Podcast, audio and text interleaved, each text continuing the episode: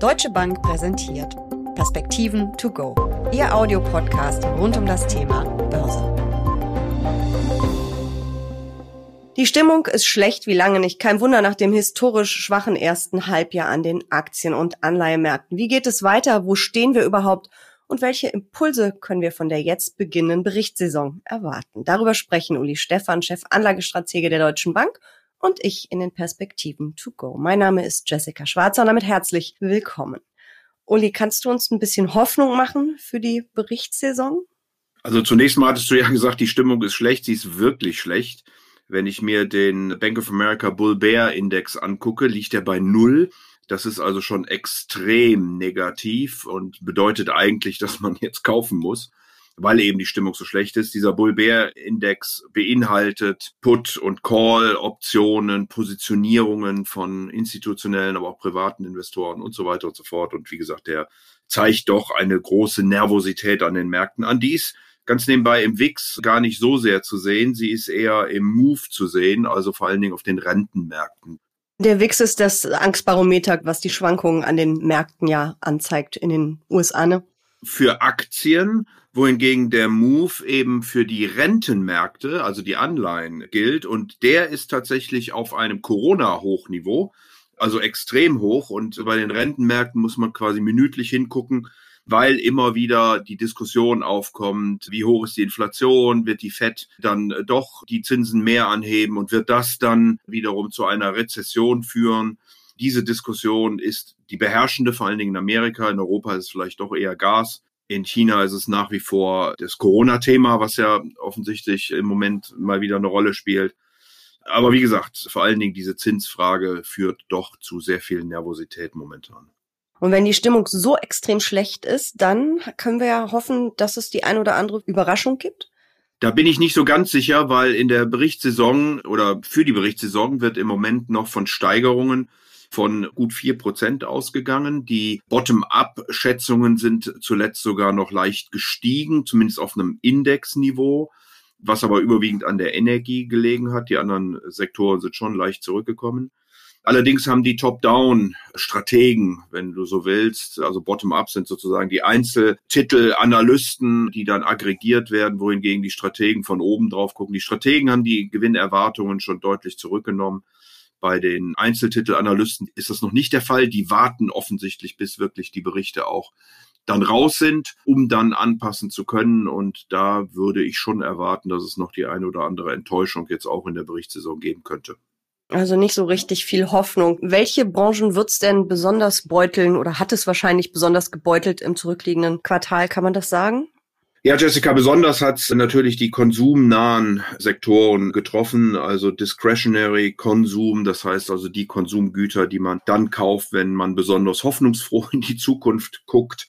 Die haben doch weltweit eine sehr negative Performance hinnehmen müssen. Darüber hinaus auch einige Telekom-Unternehmen, Materialien, Industrie.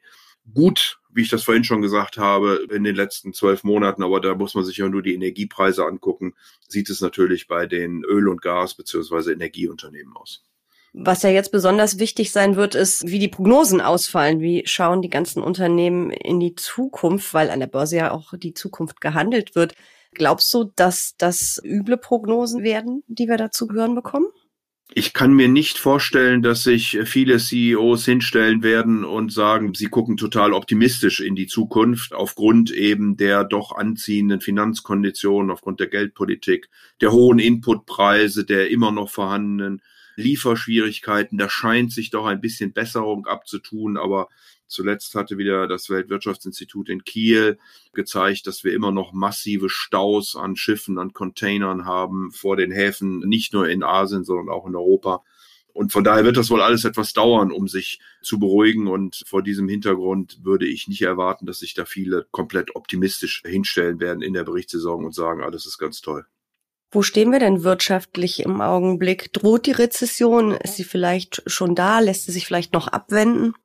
Ja, sie lässt sich mit Sicherheit abwenden. Also da muss man, glaube ich, in die einzelnen Blöcke hineingucken. In China haben wir ja sowieso einen völlig anderen Konjunkturzyklus. Da reden wir eher über eine anziehende oder potenziell anziehende Konjunktur im zweiten Halbjahr. In Europa wird es sehr stark davon abhängen, ob und wie die Gaslieferungen nach dem 21.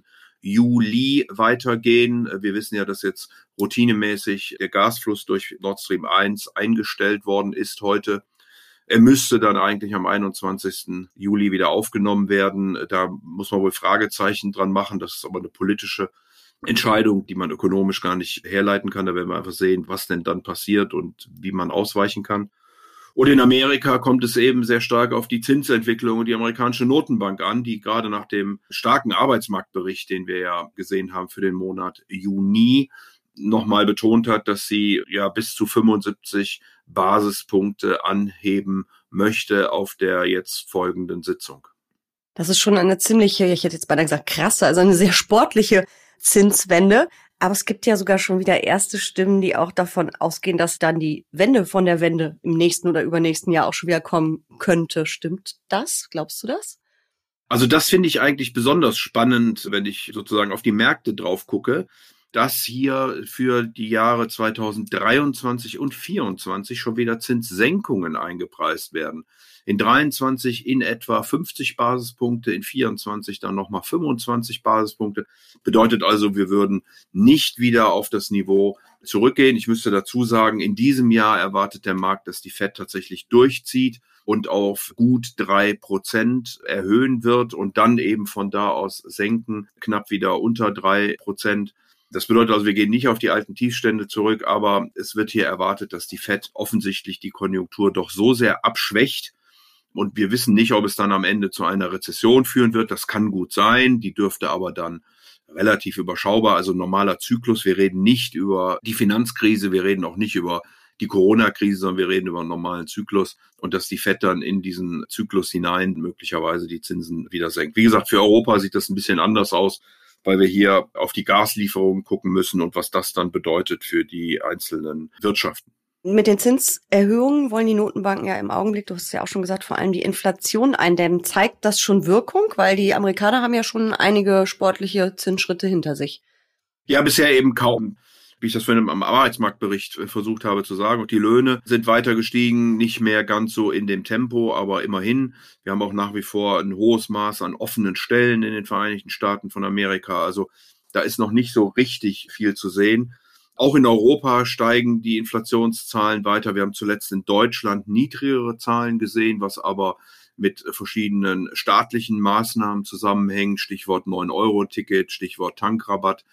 Also ohne diese wäre die Inflation auch weiter gestiegen, so dass wir wohl insbesondere in Europa davon ausgehen müssen, mit ein bisschen Glück vielleicht im Herbst den Höhepunkt zu sehen, aber noch haben wir den offensichtlich nicht erreicht. Also es ist insgesamt immer noch eine recht schwierige Gemengelage und ich habe jetzt so die ein oder anderen Kapitalmarkteinschätzungen gelesen und habe das Gefühl, dass Analysten sich uneins sind. Wie selten gehörst du ins Lager der Optimisten oder in das Lager der Pessimisten? Also ich habe dich schon optimistischer erlebt, glaube ich. Zunächst mal möchte ich vielleicht unseren Vorstandsvorsitzenden Christian Sewing zitieren der zumindest laut Presse gesagt hat, dass er in seinem Berufsleben über 30 Jahre noch nie eine solche Akkumulation von Risiken gesehen haben. Und das zeigt eben, wie groß die Unsicherheit ist. Und mit dieser großen Unsicherheit variiert natürlich auch dann sozusagen die Empfehlung, was man denn tun sollte. Ich wäre im Moment eher noch etwas vorsichtiger, ehrlich gesagt. Ich würde mir Qualitätstitel aussuchen. Ich würde nicht im Moment in zyklische Dinge hineinspringen. Ich würde auch nicht oder würde versuchen zu meiden all das, was eben noch keine Gewinne fährt, was sehr hoch bewertet ist, sondern würde eher in Dividendentitel gehen, in defensive Werte. Ich würde auch auf der Rentenseite eher defensiv agieren, also eher in den Bereich der Investment Grade und nicht der High Yields, also der besseren Bonitäten. Ich meine, gut, in Italien kriege ich mittlerweile irgendwo zwischen drei und dreieinhalb Prozent Zins wieder und die EZB hat eine Garantie daran geklebt. Da kann man vielleicht mal wieder einen Zins bekommen. Aber wie gesagt, vor dem Hintergrund, dass diese ganze Diskussion um Rezession und um Geldpolitik anhält, um Gaslieferungen, um Corona, um Lieferketten, sicherlich auch mit der Berichtssaison jetzt nochmal im Fokus steht für die nächsten vier bis sechs Wochen, wäre ich zumindest für diesen Zeitpunkt vorsichtig und würde nicht mein ganzes Geld sofort in sehr spekulative Werte hinein investieren wollen. Also ein bisschen äh, Team Vorsicht, aber immerhin noch vorsichtig optimistisch. Ja, die Dinge, wie gesagt, können sich ja sehr schnell ändern. Also wir haben ja jetzt auch wieder Wochen da drin gehabt, in denen die Märkte sehr positiv reagiert haben. Und nochmal, wir haben einen deutlichen Rückgang der Kurse schon gesehen. Wir haben sicherlich auch einige Aktientitel, Sektoren, bei denen die Bewertungen nicht mehr wirklich hoch sind. Wir rechnen oder der Markt rechnet damit, dass es möglicherweise im nächsten Jahr dann schon wieder andersrum geht mit den Zinsen und damit der Unterstützung für die Märkte. Also insofern hat es auch in den 70er Jahren, wenn man die Analogie ziehen will, immer mal wieder Phasen gegeben bei der hohen Inflation, in denen die Märkte nach einem solchen Abschwung eben auch Phasen hatten, in denen sie sehr, sehr gut performt haben. Und deswegen würde ich mich nicht ganz aus dem Markt herausziehen. Ich würde nur die größeren Risiken im Moment meiden und würde, wie gesagt, eher in die qualitativ guten und defensiveren Werte sowohl auf der Anleihenseite wie auf der Aktienseite investieren. Das klingt nach einem guten Plan. Vielen Dank für diese Perspektiven to go. Sehr gern.